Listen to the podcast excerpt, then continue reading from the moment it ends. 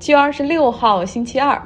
我知道你们很多人都在期待我可能要讲一讲马斯克和谷歌联合创始人谢尔盖布林前妻的狗血故事。这个里面真真假假哈，虽然说是《华尔街日报》独家报道的，但是马斯克也公布了他和布林最近在派对上的照片，这两个人看起来关系还是挺亲密的。嗯，所以你在其他媒体上估计也看到了很多这个的报道，我就不讲了，我也讲不出什么新的花样来。但是我要说一句，特斯拉哈，随着比特币的价格跌到了一。一个比特币兑两万美元左右，特斯拉也决定减仓哈，而且是大幅减仓。他们卖掉了百分之七十五的比特币持仓，损失了大概一点七亿美元。那么看好比特币的马斯克哈，为什么要卖呢？他解释说。因为在德国的工厂以及美国德克萨斯州的工厂都刚刚起步，意味着投资很多却看不到收益。而中国的工厂那边又因为疫情时不时要关闭。他把这个描述成为特斯拉的 supply chain hell，就是供应链的地狱。那特斯拉在周一的时候呢，公布了上一季度的财报，确实挺糟糕的，不论是交货量还是利润双双下降。话说现在的电动车市场竞争也实在太激烈了吧？就你别说普通的那种基本款的电动车，就是那些豪华的电动车，像宝马、奔驰啊那种特别漂亮的福特、通用的野马，包括皮卡、通用，还有大众的以及起亚、现代的，他们那些各种各样的各色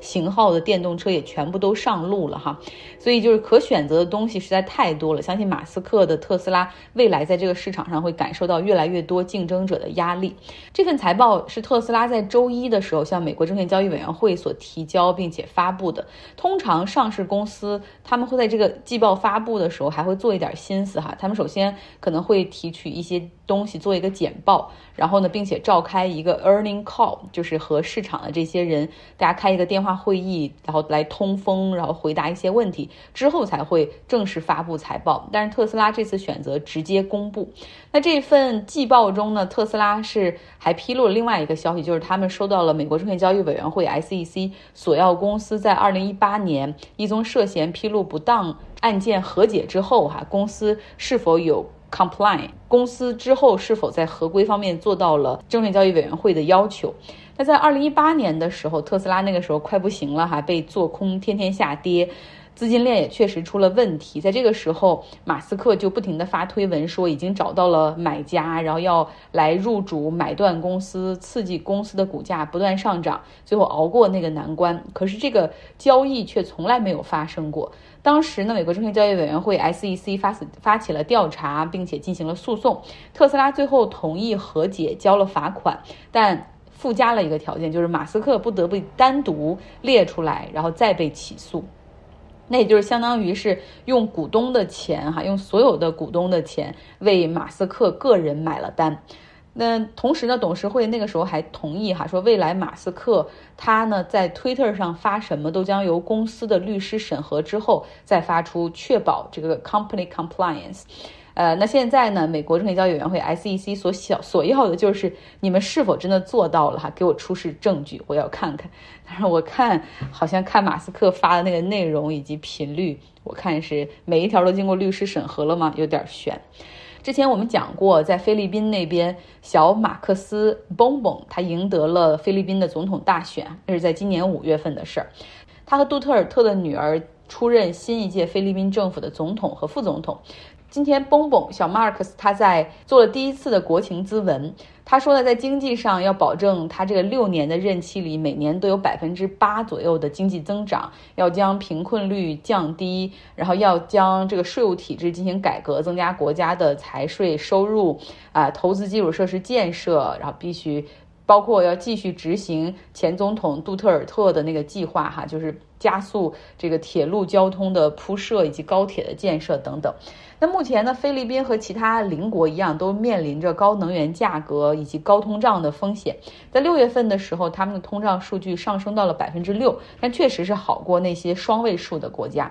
那蹦蹦肖马克思他在演讲中呢，并没有谈到更多如何的政策的实质是什么哈，所以好多人都说他就是在讲大话，怎么可能还能今年这种情况下还能保证百分之八的增长？但我今天想要说的是，他赢得大选之后，哈，他前往他的母亲伊梅尔达的家中，哈，两个人进行拥抱庆祝，全程也都是有媒体的拍摄的。伊梅尔达就是已故独裁者费尔南德·马克思的妻子，也是那个著名的、全球有名的奢侈的第一夫人。然后在他们两个人就是这个庆祝的视频之中，你能够看到伊梅尔达她富丽堂皇的家中，就是墙上挂了很多各种各样的画作，哈。有一幅画看起来非常的惹眼哈，然后那个是用蓝色的底部，然后有一种女女性就非常抽象的立体派的女性的轮廓，一看就是巴布罗·毕卡索毕加索的画作哈，可能是大海里的情人这幅画。那这幅画呢，是伊梅尔达和她的丈夫，也就是那独裁者马尔克斯在执政期间，就是从菲律宾。这个国家里面去去汲取这些钱哈，等于是通过贪腐获得了这些不正当的收入，然后去进行大量的艺术品的购买。他们大概买了二百多幅的画作，这是其中之一。这费尔南德·马克思呢，他在一九八六年的时候被罢免哈，然后他当时是带着他的这些呃美元现金、黄金以及他这些艺术品哈，就跑到国外去了。后来菲律宾的政府陆续进行这个追索，大概一百亿美元的这种损失里面追回了五十亿美元。那在二零一四年的时候呢，菲律宾政府进一步的想追回损失。那个时候伊梅尔达已经是这和他的儿子一起回到了菲律宾国内来进行生活。当时呢。这个菲律宾政府是查封了这幅毕加索的画，哈，呃，但是呢，现在大家在伊梅尔达的这个客厅里又看到了这幅画的出现，不禁要问说，当时官方所收走的那一幅到底是真品还是赝品？留在他家客厅的这一幅到底是真品还是赝品？不过可以确定的是，它至少真品和赝品它曾经都有哈。呃，那这件事儿很诡异，但是不论是伊梅尔达还是邦邦，也就是现在的菲律宾总统，都没有进行回应。那之前呢，说了菲律宾政府追查马尔克斯家族贪腐的财产，大概目前还有二十四亿美元，就是陷入这种诉讼的官司之中。现在这个总统都是他们家的人了，这钱还能要回来了吗？最后来一条新闻，是今天罗马教皇圣方济各来到加拿大，开始为期六天的访问。这次出访的一个主要目的就是道歉和救赎，因为一八七零年到一九九六年这期间，加拿大有很多的这种寄宿学校，哈，一百三十多所寄宿学校中，大概有百分之六十到七十都是由天主教会为就是代为政府来进行开办的，等于说从政府拿钱，然后教会也出钱，他们来办学校。那当时呢，这大部分地区的原住民，也就是 Native Canadian，就是这些呃印第安部落原住民的家庭，他们的儿童是要求被强制带走，然后离开家，进入到这些寄宿学校里去学习，等于说要进行强制教育。可以把它想做成一个文化的集中营哈，主要目目的是用这种白人的文化对他们进行一个同化，抹去他们对这种自己文明的这种部落文明的认同，甚至不允许他们讲自己部落的话哈。然后还有这种虐待和杀害，然后更别说更更普通的就是缺衣少穿、营养不良的情况，有很多孩子再也没有回到他们的家，然后这些。我们带引号的哈，当时给出的这种叫做失踪的儿童，官方也从来没有给出过明确的解释。去年呢，一个原住民社区表示，他们已经找到了一些失踪儿童遇害的证据。像有一个全寄宿学校，他们的这个操场，呃，挖开以后，发现里面填埋着二百一十五个儿童的尸体。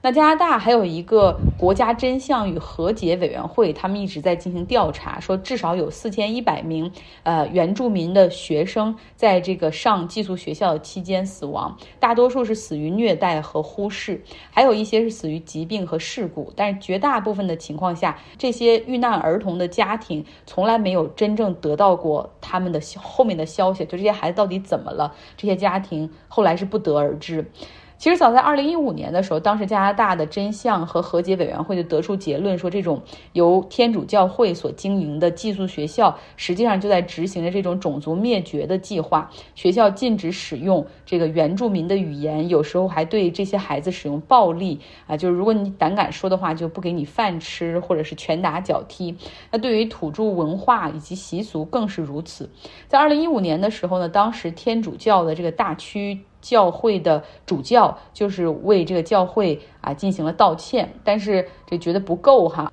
二零一八年的时候，加拿大的总理特鲁多要求教皇道歉，当时的教皇圣方济格是回绝了他的要求，哈，然后意思就是说我们应该往前看，没有必要再抛开伤口，然后让受害者再伤痛一次了，等等。但是现在哈，我们看到了，就是他必须要来进行这个道歉和和解，哪怕自己现在膝盖有问题，坐骨神经痛也很很难受哈，他已经是坐着轮椅了，但是也知道这种必要性，亲自来到加拿大来进行道。道歉，他说请求原谅不是结束，希望能够帮助幸存者和他们的家庭来治愈，然后和解。他今天呢是在阿尔伯塔省的一个寄宿学校的旧址和原住民的这种社群会面，也参加了他们的仪式，同时还带上了原住民的这种传统头饰，表示对他们的尊重。之前呢，他还在这个一个遇难者儿童的